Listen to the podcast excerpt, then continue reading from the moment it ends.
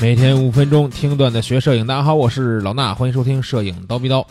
啊，上一周呢，我在这个周末的时候呢，拿着这个 EOS R，还有五零 L，就是这个新的啊，针对于 EOS R 这个新卡口的五零 L，啊，就是五零一点二，出去拍了拍。啊，很多同学也都在我这个微博朋友圈里边问我说：“老师，赶紧出个评测什么的。”我首先说一句啊。咱不是专业器材编辑，对吧？所以说这种专业的评测呢，我们就不用做了。为什么？因为我们的这个蜂鸟网的官网上面呢，有关于这个机器还有镜头的深度评测，里边关于各种参数啊什么的这种专业的对比都给你弄好了。所以呢，我不用做这种专业的评测，但是呢，我可以做什么呢？我可以做的是告诉大家我上手的一个习惯。当然了，这儿还要提提前说一下啊，因为总有同学在下面这个说我是吧？说啊，说我就是个佳能党，佳能吹，但是没办法。啊，因为我确实是一个佳能用户，对吧？我这这些年都用佳能，我我也没用过尼康，所以说呢，我的这个所有的使用感受呢，也是出于我之前一直用五 D 三啊，五 D 二、五 D 三这个系列的机型，到现在转换成这个 EOS R 的这种感受。所以说这个东西呢，体验感受对于很多佳能用户想要去买 EOS R，或者是说你在这个。呃，在这个佳能的单反系统里边用了很多年，然后想换到这个专微了啊，专业微单 是吧？想换这个的时候呢，可以考虑一下。那我们说啊，首先来说，我觉得这个机器使用起来是非常方便的，因为我觉得可以说是基本可以说直接就上手，直接就用了。为什么呢？因为它整个的这个咱们说这个呃菜单里边的东西，跟原来的五 D 三什么的基本都是一样的。然后呢，整个这个界面呢。啊，包括调参数什么的这些界面啊，咱们说屏幕上面的界面都是差不多的，啊，这个控制的按键呢也都在对应的差不多的位置。当然，它的按键是少了很多啊，有一个大的改动。但是呢，我们说这两个波轮，比如说我很简单，我就用到这 M 档，对吧？我拍摄的时候都用 M 档嘛，大家也都知道。用 M 档的时候，我基本就是调两个这个呃光圈快门这两个拨钮，对不对？拨这两个钮的时候呢，它一个前一个后啊，其实就是还是相对来说上手比较方便的。那开始的时候，这个档位还是有一点不习惯在于哪儿呢？就是原来咱们这个五 D 三就是这种机型啊，啊，它这个档位都在开关那边有一转盘，对吧？现在不是，现在是你这边有一个摁的这个档位的按钮，选摁完以后去选择，啊，这个呢是这样。然后上手以后开始拍吧，咔咔咔咔咔拍拍的时候呢，我就觉得这个快门声啊有点不习惯，这是我觉得。对它的第一个不太好的印象，为什么呢？因为这个我用单反用惯了以后，它它这快门声是咔咔咔的嘛，对吧？这个微单呀，它不管怎么说啊，你用相对来说比较快的快门速度呢，它这个快门声也感觉像是两声。就是虽然我们都知道快门一开一合是咔嚓，对吧？但是单反里边就是咔嚓咔嚓咔嚓咔嚓这种感觉，但这个微单的这个总总给我的感觉是咔嚓咔嚓咔嚓，就就是稍微有一点磨磨唧唧的那种感觉。但是其实很多微单也都有这个问题啊。那还有就是我说这个镜头啊，镜头上面有一个东西，应该是这次佳能的微单里边比较独特的一个创意。我觉得这个东西呢，对于我来说，哎，作用很好。为什么呢？就是镜头前面它多了一个调整环儿啊。我们用的这个是五零 L 这支镜头，对吧？这个镜头按道理来说只有一个，就是这个对焦环儿。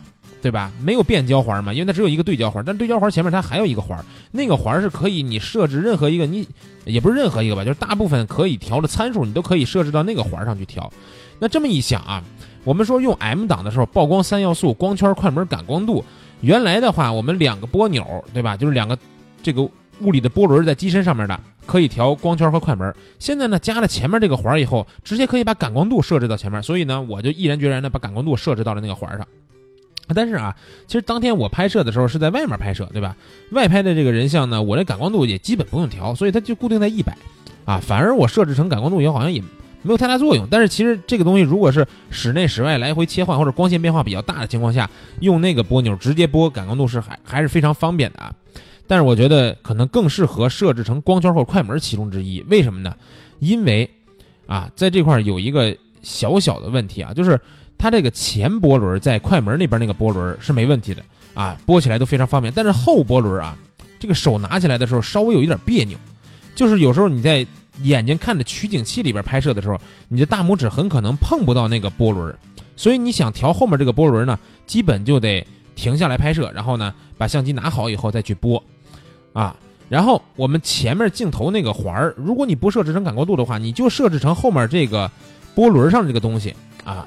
比如说我们就在大白天在外面拍摄，那这样的话，你光圈、快门都可以通过两个手非常简单的两个波轮，一个波轮一个加一个镜头拨环就可以搞定了啊，这样是比较方便的。然后呢，感光度大家说那不就没法弄了吗？其实感光度我觉得还可以，因为什么呀？因为原来我们用单反用惯以后，都知道摁一个按钮之后呢，拨波轮就能调感光度，对吧？就是一个 ISO 的按钮。其实，在快门旁边啊，在这个呃 EOS R 的快门旁边有也有一个，就是咱们单反上也有的一个按键叫 MFN，就是叫多功能按键什么的，对吧？其实你摁下 MFN 这个按键的同时，它里边就会出来啊横着的一排可以调的参数。那第一个是什么呢？就是感光度。所以它相当于我们原来用单反的时候习惯性的摁一下，然后再拨波轮。其实你摁这个 MFN 键，在同时拨你右手这个，比如说是应该是中指吧，可以调的这个波轮，那基本上就是调感光度了。所以说调起来还是比较方便的，啊，反正就是我说这个后波轮有点尴尬，对吧？那为什么后波轮有点尴尬呢？因为这个东西在拍摄的时候，我拿相机的姿势跟我原来单反的是有一些区别的。因为原来单反咱们这个对焦点也就是那么几个，对吧？现在它的对焦点多了呀，多了以后呢，咱们就不能通过这个，比如说十字键，对吧？或者是多多方向的这个键去调整它了，就得用到我们说的这个触摸屏的这个方式去调整对焦了。啊，就是你的左手的食指是在这个屏上随时去滑动，就是在下面这个触摸屏啊。在这个屏上随时去滑动，你滑到哪儿，这个对焦点不就在哪儿吗？但是当你左手大拇指在这滑的时候，你的右手其实一般来说是往下拿一点这个相机的，反而这个手指头就够不到上面那个后波轮了。所以这是一个连锁的反应啊。那机身上面呢，呃，还有一个小问题啊，就是当我们用这个屏幕去随时选择这种对焦点的时候，对吧？就是我的左手大拇指在屏幕上随时拨来拨去换对焦点的时候呢，如果我不换的时候，我的脸贴到这个。呃，相机上去用取景器拍摄的时候，我的鼻子很容易碰到这个对焦屏，啊，不是对焦屏，就是触摸屏，那很容易微微的去改变一些这个对焦点的位置啊。我有时候就看我 我这个取景器里边，为什么我拍着拍着就感觉这对焦点来回来去晃啊？其实就是我鼻子碰到这个对焦对焦触摸屏了啊，稍微有一点稍微有点麻烦。而且呢，之前的这个镜头前面那个拨环吧，我不是刚开始设置成感光度了吗？有时候一摸这个镜头也容易误碰到，所以说这也是。科技发达以后给我们带来的这个不太好的地方，对吧？容易一些误操作。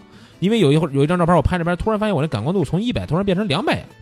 我说我没调过这个，其实就是不小心摸镜头的时候，你微微的转动一点，它就变了。所以呢，这时候还有一个比较好的方式，就是机身上面的它有一个锁定按钮，应该那个按钮没别的作用，写的就是 L O C K 啊，呃，锁定 lock。你锁定这整个的这些参数什么东西都固定住了，那你就踏实拍就行了。所以这个锁定按钮还是比较方便的。然后对焦，咱们继续说啊。刚才说对触摸屏去对焦方便，对吧？但是呢，这个佳能 EOS R 啊，宣称的五千多个对焦点呢，我是完全感受不到。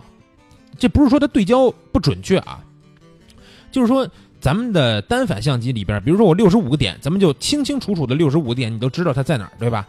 但是呢，这个微单里边，它其实不会把所有的对焦点都展示给你，但是呢，它这里边对焦点有一个框。这框呢，可以就是咱们在取景器里边看的时候，对焦有一框，这个框呢可大可小，你可以选择好像一个大的，一个小的。然后呢，就算你选到小的，你想想这个框的大小，在整个屏幕里边铺满，它也不可能达到五千个的这种数量，它也就是顶多跟比如说呃索尼的阿尔法七系列的全画幅微单一样，它可能四五百个，对吧？就基本就铺满了。所以说，我不知道这五千多个对焦点是不是在 默默的帮助我对焦啊？它这个五千个对焦点呢，确实是我没法直观的感受到，这是一个我觉得缺，去个缺失吧，或者说遗憾。然后咱们说对焦啊，虽然感受不到五千对焦点，但是呢，对焦准确率还是不错的啊，对焦准确率还是不错的。而且呢，这个对焦模式啊，只有两种了。原来咱们这个对焦模式都有什么呀？有单次对焦和人工智能。自动对焦和人工智能磁浮自动对焦，对吧？我之前讲基础课的时候，我就说不建议大家用人工智能自动对焦，就是中间的那个，因为那个相对来说比较尴尬啊。它相机帮你判断静的时候呢，就是自动就是单次对焦；如果是动态的话，它就帮你转成这种人工智能磁浮自动对焦。但是呢，转到磁浮的时候，它这个追焦的性能还不如直接换到磁浮的时候性能好。所以这次在 EOS R 上面，它就取消了这个我之前说的比较尴尬的这种人工智能自动对焦。就剩两个了，就是单次和人单次和磁浮啊，人家都不给你写那么复杂了，就写单次和磁浮就行了啊，只有这两个对焦模式。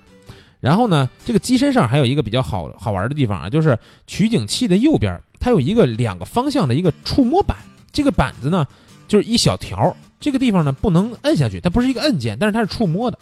然后我就想了想，这个东西我能设置成什么？设置成什么呢？设置成了这个看照片回放的时候一个左右的播放的一个功能。所以说我在播放这个照片的时候呢，不用再摁左右这两个就是十字键里边的左右两个键了，不用把它摁下去，就我就直接播那个地方啊，就是往右滑。它这照片就往右，往左滑，这照片就往左。我单碰右边，它就往右一张；单碰左边，它就往左一张。所以这个东西我觉得还是挺好玩的。虽然说也没帮我们解决什么大问题，但是感觉哎，好像有点科技的感觉啊，有点有点有点这个高科技的感觉。然后呢，咱们说到这个机身说了半天，对吧？镜头呢，我也要简单说一下啊。这个镜头其实评测里边的东西呢，会就是专业的评测文章里边的东西呢，会更这个直观。但是呢，我使用的感受啊，在使用的时候，我觉得没有什么。这个不好的地方啊，对焦啊，包括这个景深以外的这种虚化都是非常好的。那我在后期的时候发现了问题，什么问题呢？我之前用的五 D 三两千多万像素，对吧？EOS R 呢三千多万像素，然后像素提升以后，其实照片的，比如同比放大到百分之百以后呢，它就会比我原来那个要清楚一些，对吧？再加上这个五零 L 啊，我们的编辑评测完告诉我说真锐，啊，贼暴力。然后我发现这个照这个镜头确实贼暴力，加上像素的提升，加上五零 L 比我原来那个老五零 L 的提升，这照片面部细节呀，真的是有点太清晰啊，导致我磨皮的时候有点不习惯，因为我拍的这个片子呀，它并不是说呃非常清楚这种要保留特别多皮肤细节这种片子，很多时候我都是这个一些啊拍的是古风的一套片子，我都需要把这个皮肤呢处理的相对来说干净一些，但是呢。这个皮肤上面的细节保留的真的是太多了啊，弄得我磨皮就得更费劲。所以说，这个虽然说是感觉好了吧，对吧？大家都觉得这样好，但是呢，给我的后期增加了一些麻烦哈。就是我这种人就是贱，对吧？那其实对焦呢，也是就像我刚才说，大白天对焦没有出现什么问题，包包括这个人朝着我走的时候，我用这个磁浮对焦呢去追焦，这种成功率啊非常的高，几乎应该是百分之百啊，没出现什么拍虚的地方。我只要把这个对焦点放在人身上，然后用磁浮半按快门去拍就行了，啊，简单来说呢，我对这个机器和镜头的这种使用感受大概就是这样。然后呢，我拿这个机器拍的照片呢，我也不会像咱们的编辑一样把这原片就放上去啊，因为毕竟咱们拍的照片还得后期嘛。我后期完以后呢，其实跟这个机器跟这个镜头也没太大关系了。但是大家想看一下的话，去我的微博或者是朋友圈就可以看啊。我应该呃在最近两天可能就会发吧，看什么时候修完了，我也不知道什么时候修完。然后，如果不知道我微博的朋友，可以去微博上、新浪微博啊，搜一下“娜娜酱 N A N A”，呃，拼音呢就是后面就是 N A N A 两个大写 N A 啊，然后前面“那”呢就是老衲的“衲”，是绞丝旁一个“内”那个“那”啊，并不是那个和尚那个“那”。行吧，今天这期节目聊的挺多啊，希望对大家这个选择 EOS R 的时候有点帮助。那咱咱们今天这个节目先聊到这儿啊，下期见。